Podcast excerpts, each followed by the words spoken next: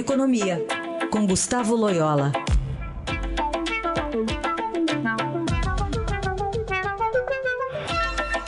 Bom dia, Loyola, como vai?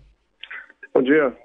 Começar falando sobre a alta inadimplência nos financiamentos imobiliários provocada pela crise econômica e o número de imóveis retomados pelos bancos, que disparou nos últimos anos, segundo aqui uma reportagem do Estadão de hoje, desde o início de 2014, os cinco maiores bancos, né, instituições financeiras do país, retomaram mais de 11 bilhões, 11 bilhões e meio de reais em imóveis por falta de pagamento, o setor que estima que essa cifra corresponde a pelo menos 70 mil casas e apartamentos.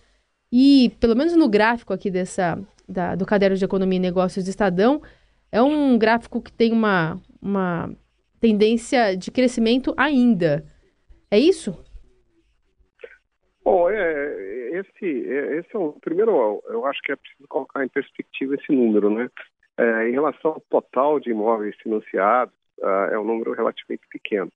É, houve, claro, um aumento na inadimplência em função da crise econômica, né? E, e, e os bancos acabaram tendo que retomar esse número aí de, de unidades é, habitacionais. É, os bancos normalmente é, fazem esse última, último caso, porque há sempre um custo aí na retomada, tentam renegociar, mas a verdade é que tem, é, tem muita gente que não consegue pagar, principalmente quem perdeu o emprego, né?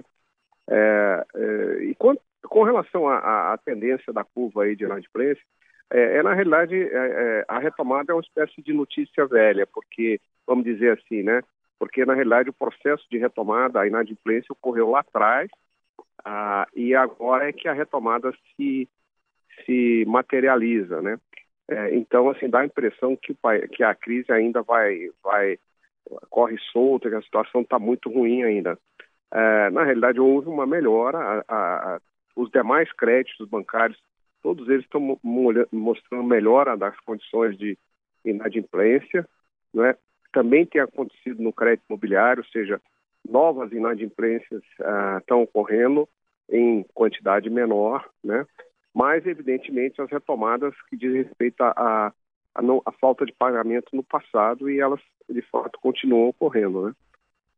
Ô, Loyola, na sexta-feira a gente teve uma redução, uma queda do dólar, né, de 0,36%, ainda assim fechou valendo 4,10. Dá para imaginar assim, considerando o cenário eleitoral, questões externas também, que o dólar possa voltar para o patamar inferior a R$ reais? Ah, esse cenário existe, mas é, eu, como, como você mencionou, Raíssa, vai depender basicamente do cenário eleitoral é, a volatilidade é muito grande. É, as pesquisas não mostram nenhuma novidade palpável, né? É, eu acho que não se deve esperar nada de novo até aí alguns, algumas semanas de início do horário eleitoral. É, e vai haver essa, essa volatilidade. O mercado teme muito que possa assumir o Planalto ano que vem um presidente que não faça as reformas, né? seja por não não alinhar a essas, a essas ideias reformistas, é, principalmente no campo fiscal, seja por falta de capacidade é, de ação política. Né? Então, é, enfim, eu acho que pode o dólar sim cair a partir é, abaixo dos quatro, é, mas vai ser ao sabor aí das pesquisas eleitorais. É, Loyola, a gente vai realizar a partir de hoje aqui o Estadão uma sabatina com os candidatos à presidência da República. Hoje é, o Estadão FAP recebe o candidato do Podemos, Álvaro Dias, mas continuamos também com a série é, de, de ouvir né, os economistas das eleições, quem representa cada uhum. candidato. E um dos responsáveis pela elaboração do plano de governo da chapa petista Lula e Fernando Haddad, o economista Márcio Postman, defendeu na semana passada a realização de uma nova Assembleia Nacional Constituinte para execução de reformas que, na sua opinião, são fundamentais para o futuro do Brasil. E entre essas reformas, segundo Postman, está as alterações no sistema político eleitoral, nos meios de comunicação e uma reforma tributária. Vamos ouvir um trechinho. Vamos listar algumas, como o próprio eh, teto de gastos, né? como a própria reforma trabalhista, uma Assembleia Nacional Constituinte para que permita a realização de várias das reformas que já estão apresentadas e quase nunca realizadas. É por aí? Oi. Alô? Oi, oi, oi, Loyola, Alô? tá me ouvindo? Oi. Você conseguiu sim, ouvir sim, o... tô, tô Você conseguiu ouvir o Postman falando? Eu consegui sim. Ah, então. Por favor, é... qual que é a sua avaliação? Não, eu, eu acho assim, eu acho que há uma, há uma, há uma é um equívoco aí, eu acho, é, parte dele. Eu acho que a questão do Brasil não é uma nova constituinte, é, de jeito nenhum. Acho que só vai, é, é, vamos dizer assim, você vai desperdiçar esforços no gigantesco esforço político é, com nenhuma garantia de um resultado.